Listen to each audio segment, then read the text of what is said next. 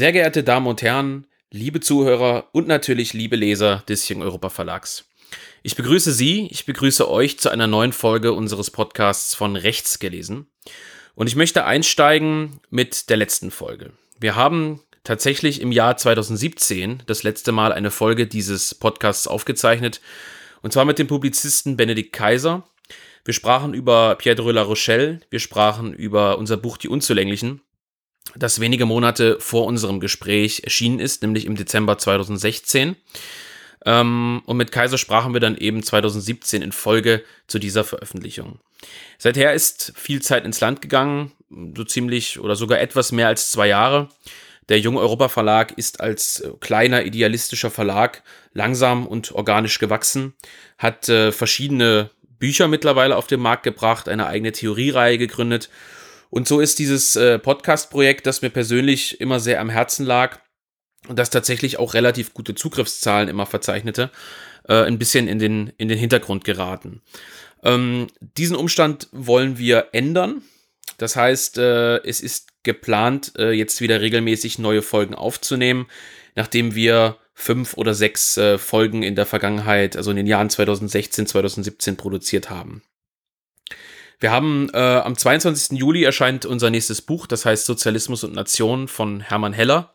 Ist eine Wiederauflage. Und äh, ja, auch passend zu dieser, zu dieser äh, Neuveröffentlichung ähm, möchten wir also äh, diesen, diesen Podcast wieder starten und beleben. Ähm, das Grundgerüst, also das Besprechen von Büchern, äh, wird durchaus äh, bestehen bleiben. Wir werden also auch regelmäßig wieder versuchen, Bücher zu besprechen. Ich möchte aber auch ähm, mit Publizisten sprechen, mit Autoren von uns sprechen, ich möchte mit Übersetzern sprechen und ich möchte in einer gewissen Weise zumindest dieses rechte Mosaik, so wie, so wie ich, so wie unser Verlag es definiert, ähm, in diesem Podcast auch abbilden. Denn es ist schon, und das habe ich gemerkt, also äh, als ich mit Kaiser gesprochen habe, als ich mit Wolf PMS gesprochen habe, das sind also die Folgen, die am meisten äh, gehört werden.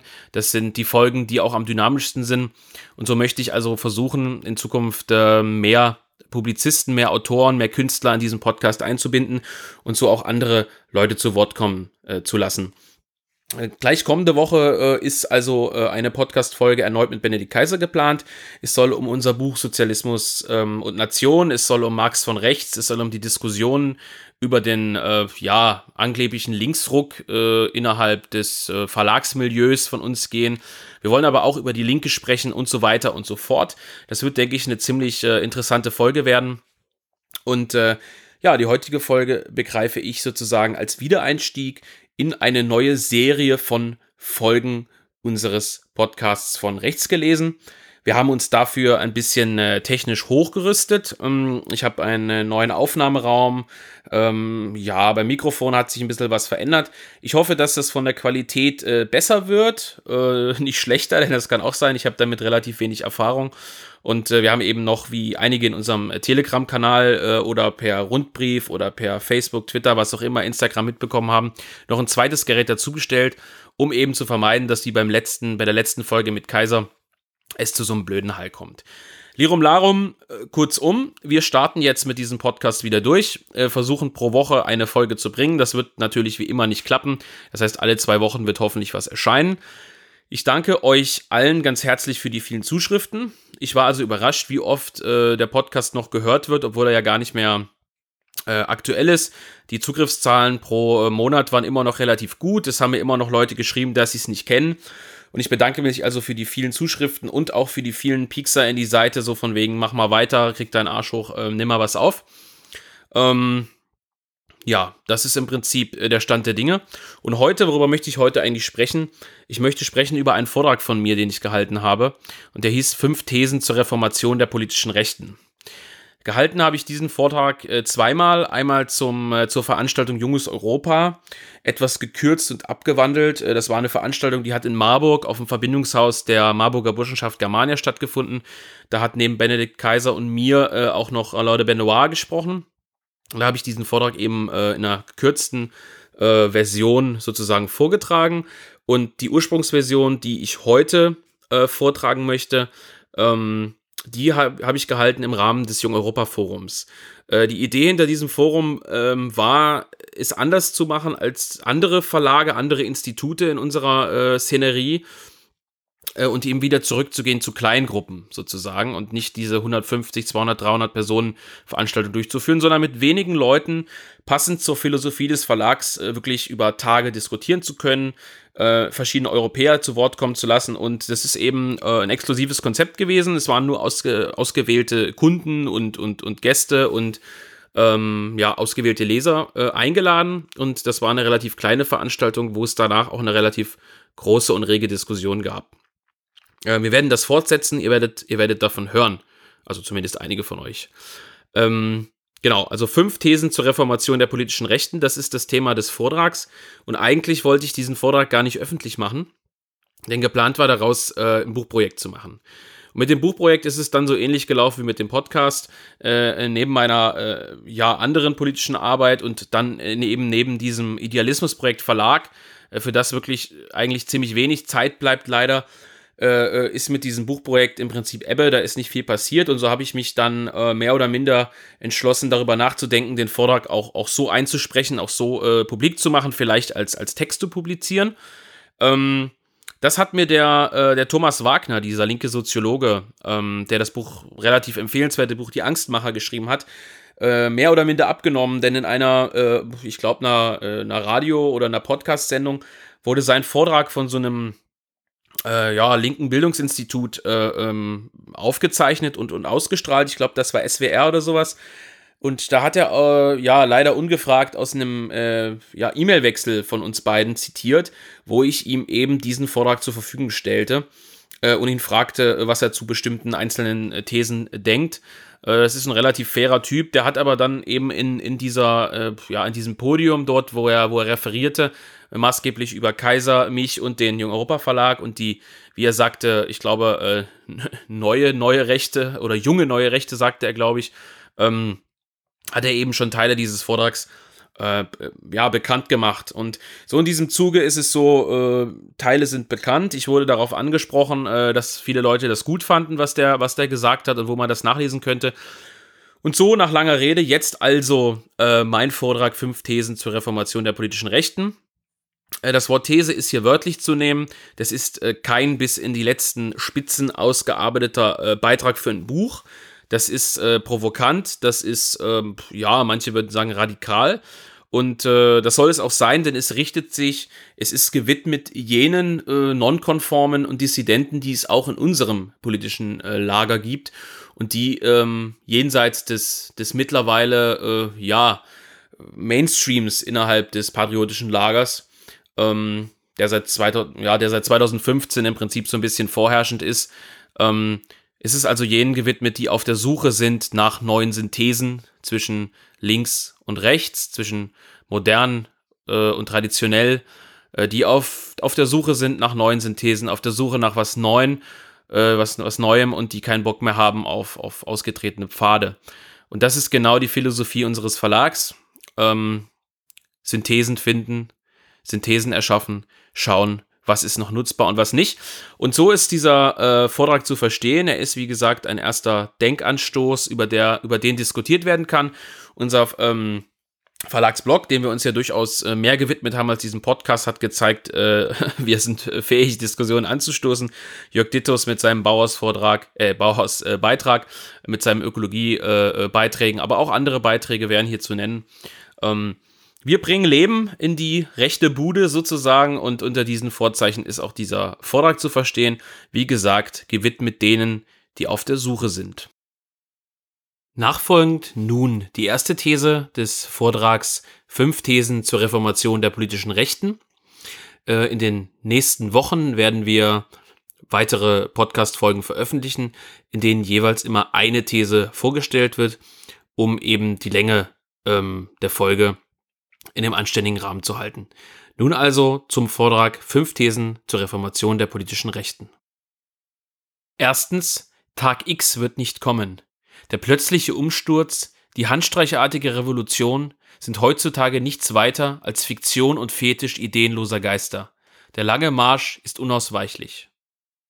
Fasziniert von den Kämpfen der ukrainischen Nationalisten, den Mythen der griechischen Straßenschlachten und den Massendemonstrationen polnischer Patrioten träumen junge Männer bisweilen auch dieser Tage von einem handstreichartigen Umsturz der bestehenden Verhältnisse durch einen heroischen Kraftakt. Zumeist wird hier ein Szenario zugrunde gelegt, in dem entweder eine europäische Kettenreaktion oder aber nationale wirtschaftliche Zusammenbrüche Gelegenheit für einen solchen Staatsstreich bieten. Ganz unabhängig der möglichen Sympathie für diese europäischen dritten Wege und die Temperaturerhöhung junger Geister, markierte Dominique Venner diesen emotionalen Impuls bereits 1964 als strategische Sackgasse für die westeuropäischen Gesellschaften. Er schreibt, die Nationalen, die das Wort Revolution in den Mund nehmen, ohne dessen Bedeutung zu kennen, glauben an deren unerwarteten und urplötzlichen Ausbruch. Sie glauben auch, das Militär würde damit aufhören, die Füße stillzuhalten. Im Vertrauen in diese beiden unrealisierbaren Träume, die geradezu als Wundermittel angesehen werden, nehmen sie die Notwendigkeit nicht wahr, ihre Mitstreiter darüber aufzuklären, welche Möglichkeit eine Doktrin bieten würde, die einfach nur überzeugend die Ursachen der westlichen Dekadenz erklärt. Sie würde den Aktivismus in überlegte Bahnen lenken.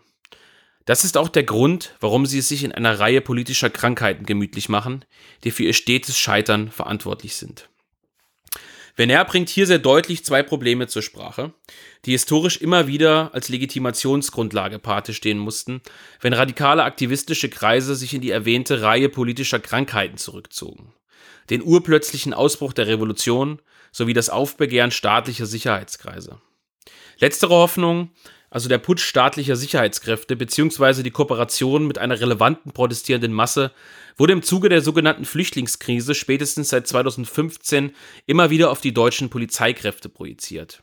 Wann sich unsere Polizei, fraglos eine der ersten leidtragenden Gruppen politischer Fehlentscheidungen, endlich gegen die da oben zur Wehr setzt oder zumindest den Dienst quittiert, ist eine virulente Frage innerhalb widerständischer, zumeist neu hinzugekommener bürgerlicher Kreise.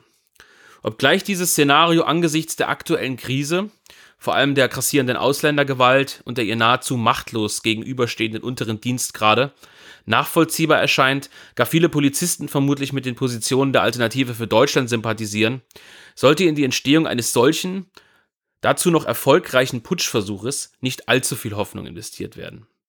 Die jüngere westeuropäische Geschichte lehrt uns, ein kollektives und konsequentes Aufbegehren staatlich finanzierter Akteure ins Reich absoluter Eventualitäten zu verbannen. Weitreichende Sympathien sind hingegen nicht auszuschließen. Wenn Venner darüber hinaus von einem urplötzlichen Ausbruch spricht, attackiert er damit all jene politischen Akteure, die den Begriff der Revolution nicht als einen langen, komplizierten Prozess, wo der Mensch anders werden muss, Rudi Dutschke, definieren und begreifen, sondern auch dieser Tage noch von einer handstreichartigen leninistischen Machtergreifung historischer Prägung fabulieren. Venner wird an diesem Punkt noch deutlicher. Zitat: Die Revolution ist kein einzelner Gewaltakt, der zu einer Amtsenthebung führt. Sie ist auch kein simpler Austausch politischer Institutionen oder politischer Kasten. Sie ist weniger die Machtangreifung an sich, vielmehr ihre anschließende Verwendung, um eine neue Gesellschaft zu formen. Diese gewaltige Aufgabe kann nicht ins Ziel genommen werden, wenn Geist und Handlungen in chaotischer Unordnung verharren. Es ist nötig, die eigenen politischen Werkzeuge vorzubereiten und sich zu formieren. Das Scheitern klassisch revolutionärer, das heißt vor allem ausschließlich stoßartiger, gewaltsamer und strategisch eindimensionaler Politik, hat der französische Historiker und ehemalige militante Aktivist am eigenen Leib schmerzlich erfahren.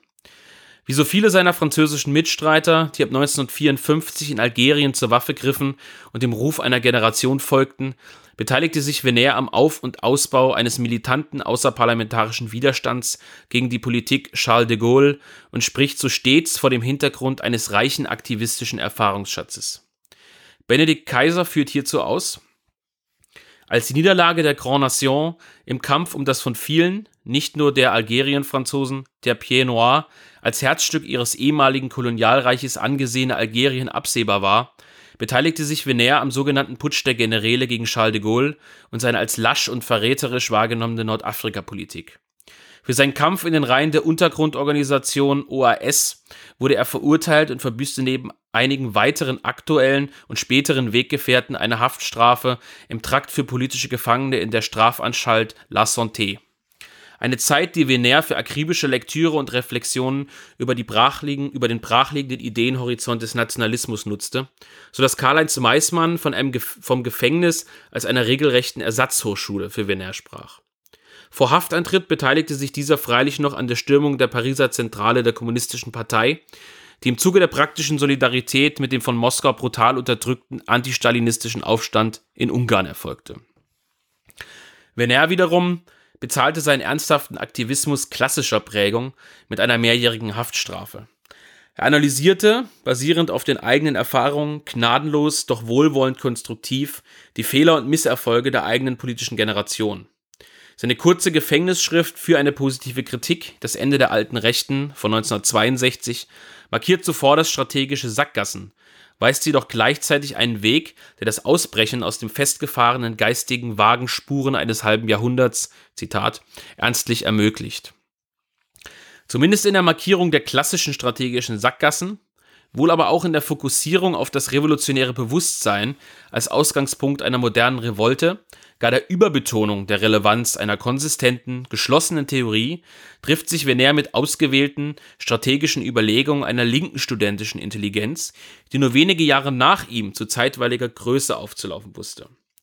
Obgleich die konkreten inhaltlichen und natürlich gestalterischen Ziele, ergo die Vision einer zukünftigen Gesellschaft, der rechten französischen sowie der linken bundesdeutschen APO deutlich mehr Unterschiede als Gemeinsamkeiten aufwiesen, sich in vielen grundlegenden Ansichten gar diametral gegenüberstanden, müssen ihren Aktivitäten in politstrategischer Hinsicht, also der Frage nach dem erfolgversprechendsten Weg zur gestalterischen Macht, weitreichende theoretische Verzahnung unterstellt werden.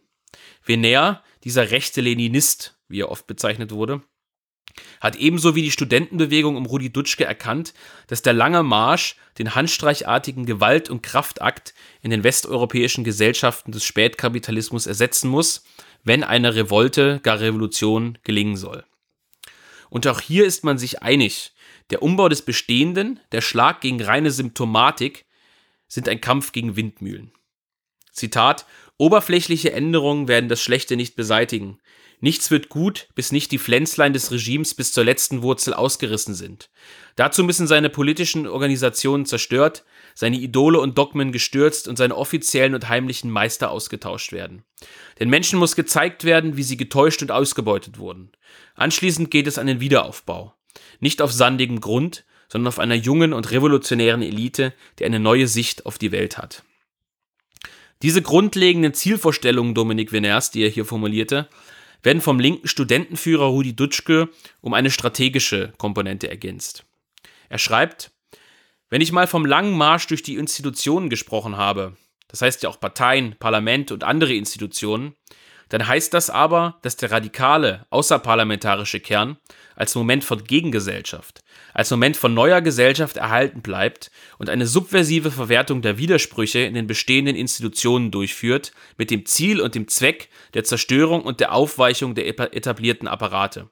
Und zwar, dass eine Zusammenarbeit zwischen außerparlamentarischer und innerparlamentarischer, genauer innerinstitutioneller Arbeit stattfindet, dass wir die Zusammenarbeit mit den subversiven Elementen innerhalb des Establishments zum Beispiel ganz intensiv durchführen und so eine Doppelstrategie äh, entwickeln, die es uns ermöglicht, aus der Minderheitenposition herauszukommen und schließlich und endlich bewusste Mehrheiten innerhalb dieses Landes zu erreichen.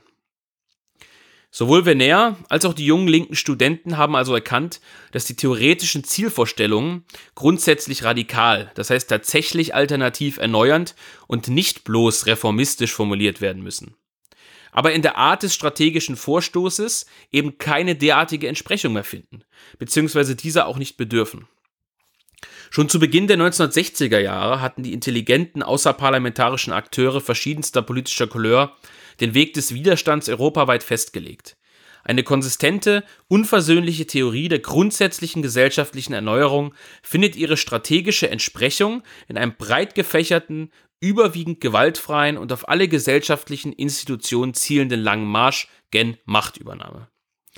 Diese durchaus ähnliche, teilweise sogar übereinstimmende strategische Stoßrichtung bei divergierenden inhaltlichen Zielvorstellungen resultierte aus den konkreten Erfahrungen der verschiedenen Akteure mit gänzlich anderen Konzepten des Widerstands, bis hin zum gescheiterten bewaffneten Aufstand im Falle Dominique Veners. Die Einsichten jener Akteure, vor allem die konkrete Ablehnung jedweder Tag-X-Rhetorik, resultieren, äh, resultieren demnach nicht nur, wie so oft heutzutage, aus trockenen theoretischen Überlegungen, sie sind das Ergebnis schmerzlich gegangener Wege und ausgeloteter Sackgassen. Der Begriff der Revolution sollte in politischen Kreisen ganz besonders in Hinblick auf seine theoretische Nutzbarmachung also gänzlich neu definiert werden. Dominik Venner, Rudi Dutschke und viele weitere Köpfe, die sowohl Theorie als auch Praxis in ihrer strategischen Isolation erlebten, haben die richtigen Ansätze geliefert. Zitat, ich denke, dass sich heute derjenige als revolutionär begreifen muss, so Dutschke, der durch intellektuelle Arbeit und sinnliche Erfahrungen zu der Erkenntnis kommt, diese Gesellschaft kann und soll verändert werden. Diese Gesellschaft ist unfähig, sich aus sich selbst heraus qualitativ zu verändern. Ersetzen wir dem Weg der Neudefinition folgend, also verbal-radikale Revolutionsrhetorik, durch ein revolutionäres Bewusstsein und eine geistige Erneuerung. Venner führt hierzu aus, den Kämpfergeist der eigenen Anhänger zu wahren und die eigenen Überzeugungen den Zögerlichen zu vermitteln, sind zwei unverzichtbare Bedingungen für die Fortentwicklung des Nationalismus. Wir brauchen positive Ideen, um die Gesellschaft von morgen zu gestalten. Dies erfordert eine vollständige Rückkehr zu sich selbst, eine vollständige Infragestellung aller beigebrachten Wahrheiten, kurz ein revolutionäres Bewusstsein. Venner hätte die, ja, die Philosophie unseres Verlags nicht besser auf den Punkt bringen können. Eine vollständige Infragestellung aller beigebrachten Wahrheiten, kurz ein revolutionäres Bewusstsein. In Hinblick auf die außergewöhnliche aktuelle Lage, die spätestens seit der Migrationskrise ungeahnte Potenziale des Widerstands freigesetzt hat, müssen Dutschke, Venner und Co. ergänzt werden. Denn sie sind im Prinzip Schriften aus den 60ern. Die grundlegenden Erkenntnisse und Einsichten dieser Denker der Tat sind fraglos von höchster Aktualität doch neue technische und gesellschaftliche Entwicklungen bedürfen einer Einordnung. Wenn im vorliegenden äh, Vortrag von einer klaren Absage an jegliche Tag-X-Rhetorik gesprochen wird, ist damit also zuvorderst gemeint, dass eine Machtergreifung durch eine irgendwie gearteten, stoßartigen Putsch historischer Dimension, das heißt ein Staatsstreich oder einen Gewalt, äh, gewaltsamen Austausch der Regierung in Westeuropa weder denkbar erscheint, noch als Projektionsfläche politischer Hoffnung dienen kann und darf. Was hingegen durchaus denkbar erscheint und äh, darüber, hinaus bereits im Gang ist, könnte also als eine Politik der vielen kleinen X-Tage bezeichnet werden oder auch als Politik der stetigen Rückeroberung. Hiermit sind singuläre Ereignisse oder auch befristete zeitliche Perioden gemeint, die als historische Dammbrüche bezeichnet werden können und damit nachhaltige politische Veränderungen in die Spur gesetzt haben, beziehungsweise als äh, offenes Fenster, diese Open-Window-Theorie, für derlei noch zu vollziehende Veränderungen sind, äh, fungieren. Die gesellschaftliche Diskursverschiebung kann dabei zugleich Auslöser als auch Folge eines solchen kleinen X-Tages sein. Jedenfalls dient sie als erster Seismograph sich ereigneter politischer Dammbrüche.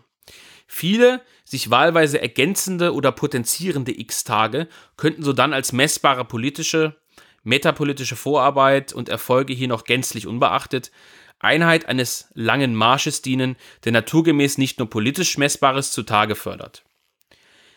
Diese sich potenzierenden X-Tage, die öffentliche Diskursverschiebung, die Breschen im Korridor des Establishments, sie alle sind, verpackt als Massendemonstrationen, Wahlerfolge äh, alternativer Parteien, Besetzungen, bundesweite Aktionen und vieles mehr, ein Stoßkeil im Ring um die Gestaltungshoheit, also die Macht zur Veränderung.